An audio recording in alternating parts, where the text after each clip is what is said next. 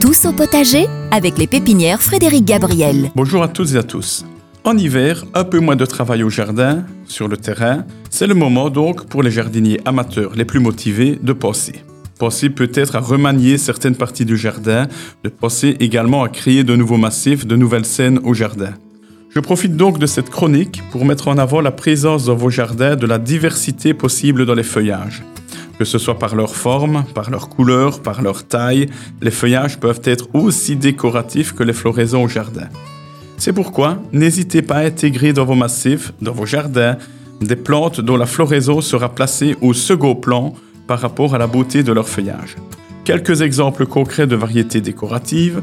Je peux vous citer les euchères.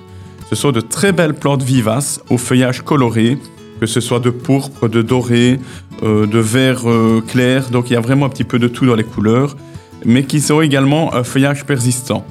Donc parfaitement décorative en été comme en hiver. C'est aussi une très très bonne plante pour les zones ombragées. Autre plante décorative par son feuillage, les leucotoées.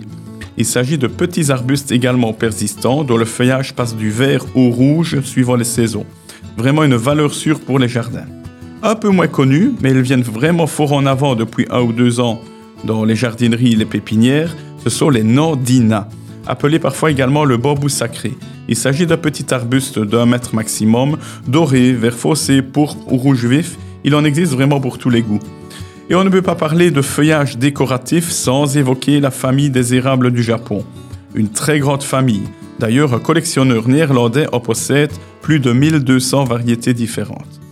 Les érables du Japon, bien que non persistants en hiver, je dis non persistants, c'est-à-dire qu'ils vont perdre leurs feuilles, sont très variés au niveau de leur feuillage. Finement découpés, rouge pourpre, rouge vif, doré, vert clair, changeant du printemps à l'automne avec de nombreuses nuances différentes de mois en mois. Ce sont des plantes vraiment très décoratives tout au long de la saison. Bref, difficile de faire une sélection tellement le choix est grand dans les feuillages décoratifs, mais sachez qu'un jardin trop chargé en fleurs n'est pas toujours le plus beau. Par contre, obtenir un bel équilibre feuilles-fleurs, c'est pas toujours évident d'y arriver, mais c'est probablement ainsi que l'on aura visuellement le plus beau résultat. C'en est terminé pour cette semaine, je vous souhaite déjà un bon week-end et je vous dis à la semaine prochaine.